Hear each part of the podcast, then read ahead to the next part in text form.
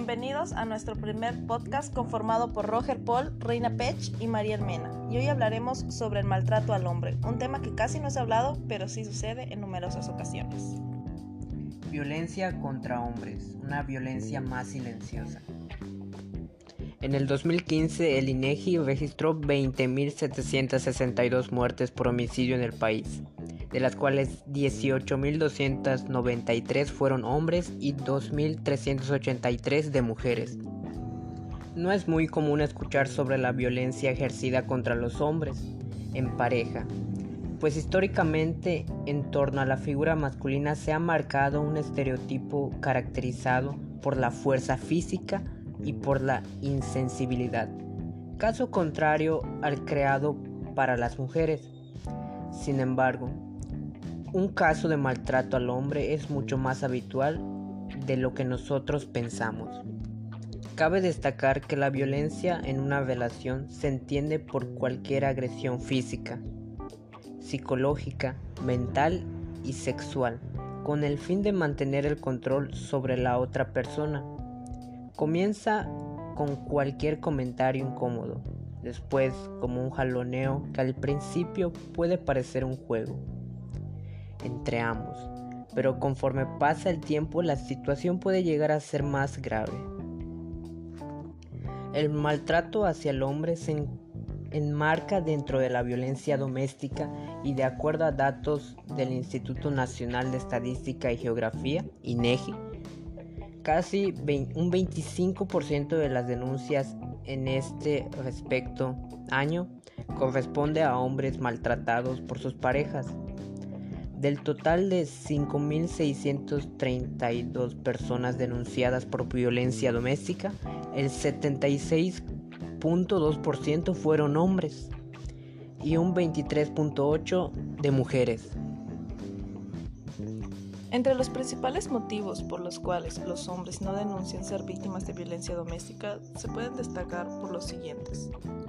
Sentirse avergonzado cuando se produce la violencia contra el hombre. Generalmente esta suele ser vista con risas entre las demás personas, cuando no debe ser así. Otra es la dificultad para ser creído ante las autoridades.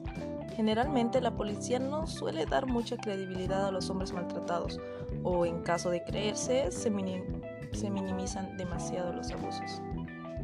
La tercera es la negación del problema.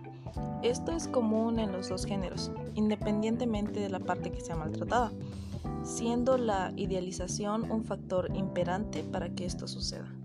Y el último, pero no menos importante, es en el caso de algunos homosexuales hombres, ya que ellos tienen el temor a reconocer públicamente su identidad sexual, pues un alto porcentaje lo oculta de sus familiares principalmente, y es por esto que no denuncian para que no se sepa su orientación sexual y no sean juzgados. Conscientes de lo anterior, es que el Instituto Mexicano de la Juventud, el INJUVE, busca apoyar a, las y los jóvenes con problemáticas psicoemocionales, como lo es la violencia doméstica, a través de psicólogos que les brindan su atención a todos aquellos que lo necesitan de manera gratuita y que les permita en un futuro dejar esa relación tóxica y desarrollarse plenamente.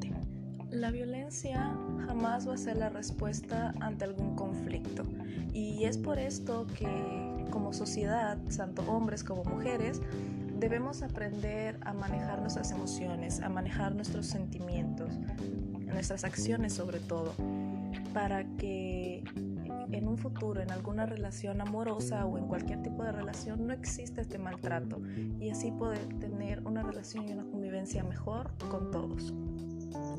Investigaciones indican que es un problema social serio, porque aunque se habría prestado mayor atención a la violencia que ejerce contra las mujeres, sería posible argumentar que la violencia contra los hombres en varios contextos es un problema social sustancial, digno de, de atención, sin embargo, este sería un tabú social y un fenómeno distinto a la violencia contra las mujeres y debe analizarse como tal, debido a que su naturaleza, causas y consecuencias serían distintas, así como los espacios en que se manifiesta.